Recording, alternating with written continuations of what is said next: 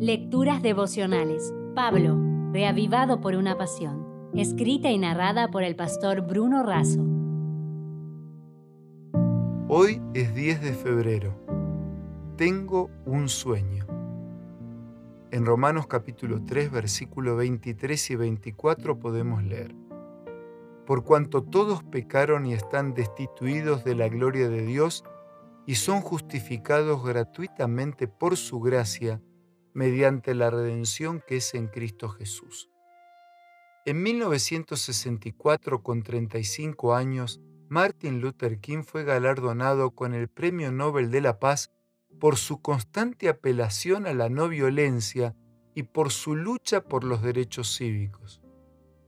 Él fue el principal impulsor de la histórica marcha a Washington en la que el 28 de agosto de 1963 participaron 200.000 personas. Ante la multitud y en las gradas del Lincoln Memorial, pronunció un emotivo discurso del que destaco lo siguiente. Sueño que algún día la gloria de Dios será revelada y se unirá todo el género humano. No estamos satisfechos y no quedaremos satisfechos hasta que la justicia ruede como el agua y la rectitud como una poderosa corriente. Sé que algunos han venido con grandes pruebas y tribulaciones. No nos revolquemos en el valle de la desesperanza. A pesar de las dificultades del momento, yo aún tengo un sueño profundamente arraigado. Sueño que un día los hijos de los antiguos esclavos y los hijos de los antiguos dueños de esclavos se puedan sentar juntos a la mesa de la hermandad. Sueño en un oasis de libertad y justicia.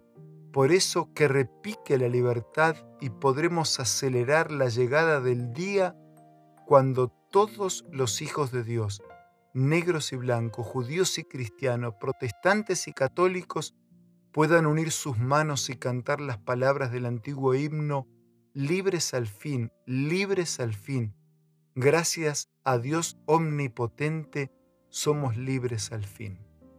Resulta conmovedor pensar en los ideales que impulsaron a soñar y a actuar a Luther King, defendiendo los derechos de los desprotegidos y recibiendo como recompensa el Premio Nobel de la Paz.